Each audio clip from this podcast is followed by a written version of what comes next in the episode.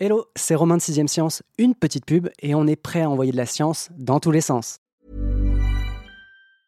I'm Sandra, and I'm just the professional your small business was looking for. But you didn't hire me because you didn't use LinkedIn jobs. LinkedIn has professionals you can't find anywhere else, including those who aren't actively looking for a new job but might be open to the perfect role, like me. In a given month, over 70% of LinkedIn users don't visit other leading job sites. So if you're not looking on LinkedIn, you'll miss out on great candidates like Sandra. Start hiring professionals like a professional. Post your free job on linkedin.com/people today.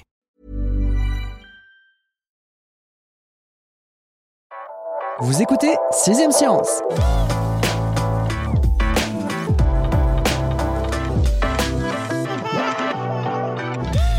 Ça, c'est de la relation à distance qui tient ou je m'y connais pas. 50 ans après Apollo 17 et le dernier pas de l'homme sur le sol grisâtre de satellite, ça y est, c'est décidé, l'heure est venue d'y retourner et pas pour une petite randonnée. Piloté par la NASA, le programme Artemis prévoit d'utiliser une station spatiale comme base relais entre la Terre et la surface lunaire. Pareil à une flèche décochée par la déesse grecque associée à la Lune, dont il prend le nom, ce projet n'est pas du genre à attendre en tournant en rond. Si son ambitieux calendrier est respecté, l'assemblage de la base en orbite pourrait débuter en 2025. Chose qui paraît étonnamment bien partie. La grand reporter de Science et Avenir, Sylvie Roat, a pu accéder à l'usine de Thales Alenia Space TAS à Turin, où le premier module de la Lunar Gateway, la passerelle vers la Lune, est en cours de construction. Bonjour Sylvie. Bonjour Romain. Pour ce reportage, tu t'es rendu sur le site d'assemblage, hein, dans les locaux industriels de Thales Alenia Space TAS. Est-ce que tu peux nous raconter comment les choses se sont organisées? Assez facilement. En fait, ça s'est passé au congrès d'astronautique qui s'est tenu à Paris, où j'ai rencontré des dirigeants de Thales Alenia Space pour leur demander où en était l'évolution de ce projet. Et c'est là où ils m'ont proposé de venir voir sur place. Et j'ai évidemment dit oui tout de suite.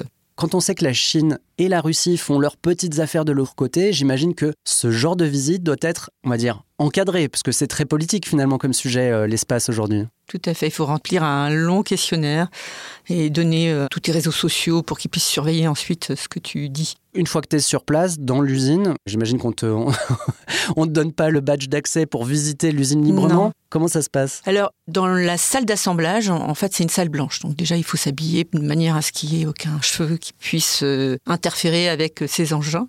Et par ailleurs, tu es guidé, tu es toujours accompagné. Tu ne peux pas évidemment te promener seul. Mais ouais, euh, Je t'ai voilà. pas retrouvé à errer dans les Non, couloirs. du tout.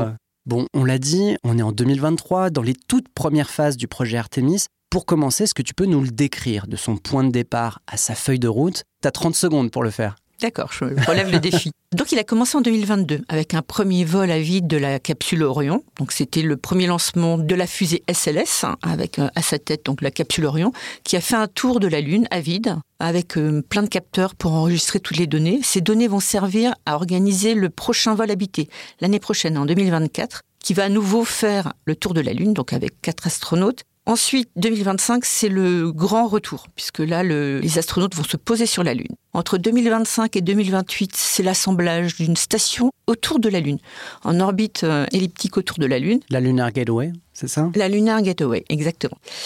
Et à l'horizon 2031, quatre équipages vont séjourner pendant un mois dans la station spatiale. Bon, 2031, ça paraît à la fois très proche et très loin. En 2023, où en est-on? Qu'est-ce que tu as vu? Alors, j'ai vu un module qui s'appelle Halo, qui est l'un des deux premiers éléments qui vont constituer le noyau de la station, qui est en cours d'assemblage à Turin. Donc il va être terminé en fin d'année, donc c'était bien avancé. Et ce module va servir d'habitation et euh, quelque part de relais entre les vaisseaux qui arrivent de la Terre et le vaisseau qui descend sur la surface lunaire. Ok. Sur place, donc toujours à Turin, tu as pu visiter l'équivalent d'un appartement témoin, mais spatial, hein, qui permet de se projeter dans une configuration future, celle qu'aura la station peut-être à l'horizon 2025-2026. À quoi ressemble ce module iHab C'est un module d'habitation et de vie quotidienne, donc européen comme tu l'as dit. On a des couchettes verticales. De toute façon, il n'y a pas de pesanteur, ou très très faible autour de la Lune. Donc euh, tu te glisses dans ta petite cabine, tu fermes la fermeture éclair et tu as ton espace personnel, c'est assez marrant. Il y a aussi un espace de travail qui sert pour les expérimentations et également il y a un espèce de lieu où ils vont pouvoir cultiver des plantes comestibles pour améliorer le quotidien autour de la Lune. Ce module-là, il n'est pas américain. Il est européen et japonais. C'est assez étrange puisque on a à la fois donc sur le site euh, italien un module américain et là toi tu parles d'un module européano-japonais. On est dans une sorte d'auberge espagnole à la façon de la station spatiale internationale, hein, l'ISS. Sauf qu'il y, y a des pays qui sont moins les bienvenus que les autres, la Russie et la Chine. Exactement. Alors la Russie et la Chine ont leur propre projet. De toute façon, ils n'ont pas été invités parce que la situation se tend, on le sait, entre les États-Unis et la Russie. Et par ailleurs, les Russes se rapprochent des Chinois qui ont leur propre programme spatial et qui également veulent s'installer sur la Lune. On a compris que les tensions entre les blocs Est et Ouest subsistaient. Hein. Elles étaient déjà là euh, dans les années 70 quand les États-Unis foulaient pour une dernière fois le sol lunaire. La question aujourd'hui, c'est plus à qui appartient quoi? Une question qui est particulièrement délicate, pour ne pas dire dangereuse, car la Lune n'est pas qu'une boule inerte, c'est une boule avec des ressources. Alors, ça c'est le texte de 1957. Tous les corps célestes nous appartiennent à tous. Dans la réalité, si on veut s'installer sur la Lune, sachant que donc les pays sont séparés, il y a le problème de l'accaparement des réserves d'eau. Il y a au pôle sud beaucoup de glaces d'eau qui sont stockées, qui vont servir aux bases. Les Américains vont être les premiers à revenir sur la Lune. Ils vont évidemment du côté du pôle sud. C'est déjà prévu, les premières missions seront du côté du pôle sud. Et les Chinois s'inquiètent énormément de cet accaparement il y a des accords qui sont en train d'être euh, signés, en train d'être constitués, qui s'appellent les accords Artemis, qui prévoient justement de réguler tout ça.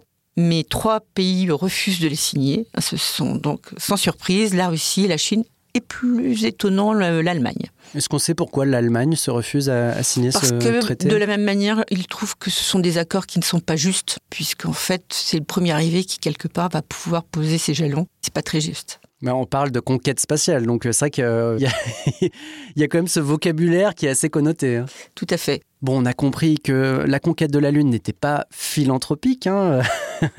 Il y en a un autre qui n'est pas vraiment philanthrope, c'est Elon Musk. On entend beaucoup parler de lui dans l'actualité aujourd'hui avec les affaires Twitter, mais là, en l'occurrence, il est associé au projet. C'est en tant que CEO de SpaceX. Qu'est-ce qu'il vient faire là? Alors SpaceX est devenu, en fil du temps, un acteur incontournable de la scène spatiale américaine notamment pour la desserte de la station spatiale. Ce sont ces vaisseaux Orion qui servent à la NASA pour euh, transporter les équipages. Et il a également mis au point deux gros lanceurs très lourds, qui ont des capacités d'emport que n'ont pas d'autres lanceurs américains, à l'exception de SLS, mais qui est très coûteuse. C'est vraiment une fusée, euh, une Rolls. Et donc, ce sont Super Heavy et Starship qui vont servir à assembler la station Gateway autour de la Lune. Par ailleurs, le vaisseau de Starship va servir de module de descente sur la Lune depuis Gateway. Ce qui est amusant, alors je ne sais pas si c'est très amusant pour Elon Musk, c'est que Starship aujourd'hui, on en parle beaucoup, mais il n'a pas encore été testé. Non, il n'a jamais volé. Super Heavy n'a volé qu'une fois, par ailleurs. Donc on est sur des lanceurs qui ne sont pas éprouvés.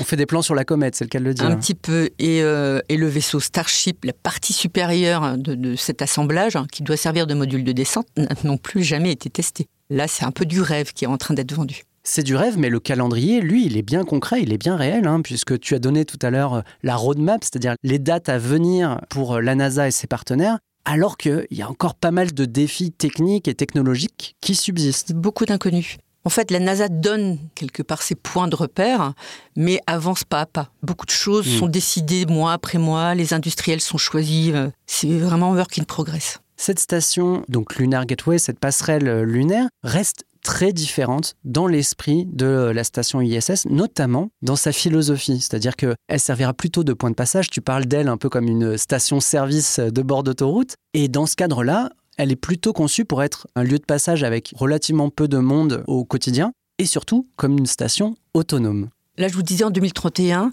on a quatre équipages qui vont passer un mois chacun sur cette station. Ça fait quatre mois seulement occupés sur toute l'année. Donc cette station est conçue pour être totalement autonome, avec beaucoup de robots, un bras articulé également euh, pour faire des, de la maintenance tout seul en fait. Donc il y aura beaucoup de surveillance et d'autonomie, d'intelligence artificielle, ce genre de choses. À long terme, il est même question que les astronomes expédiés sur la Lune y séjournent.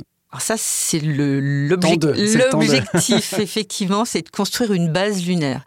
Donc actuellement, il y a un grand concours chez les industriels pour fabriquer les robots qui vont faire toute la logistique à terre. Donc assez vite, à la fin des années 20, on va déposer ce type de robots qui vont être testés directement sur la surface de la Lune.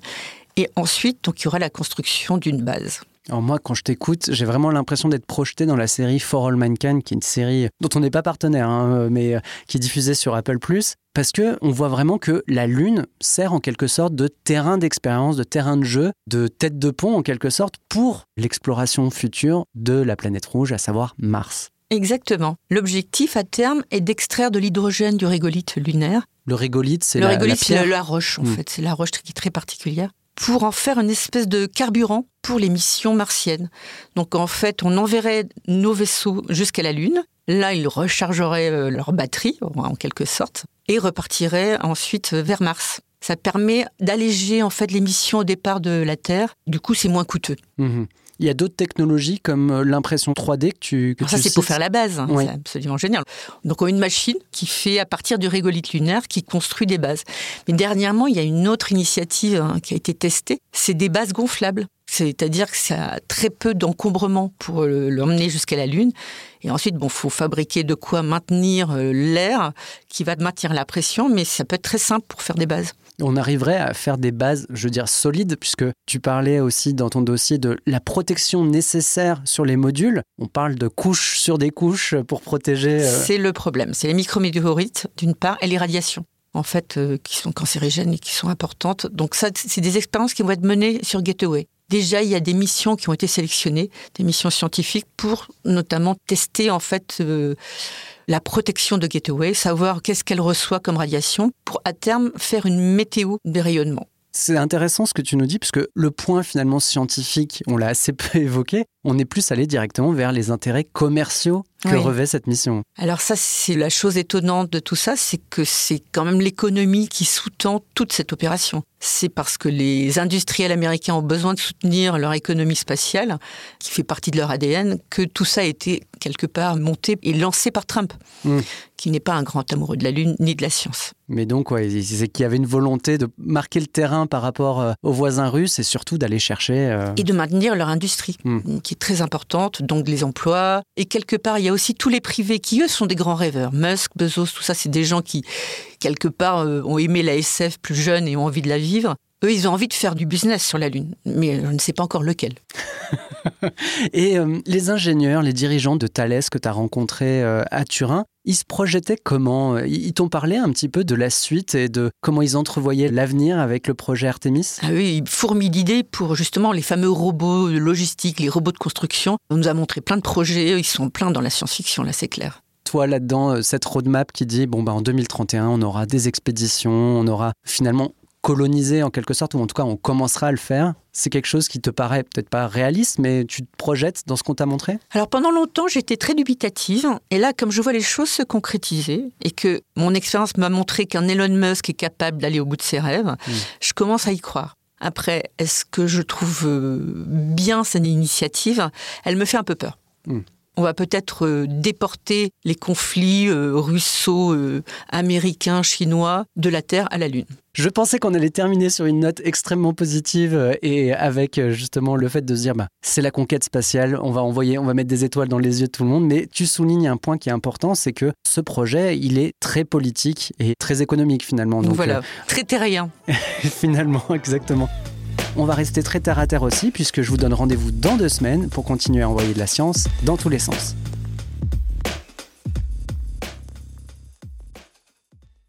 On ne va pas se quitter comme ça. Vous avez aimé cet épisode? Sportif, généraliste, sexo ou scientifique, varié mais toujours bien informé. Découvrez les autres podcasts de la rédaction 20 minutes sur votre application d'écoute préférée ou directement sur podcast au pluriel.20minutes.fr. Et merci de nous avoir écoutés.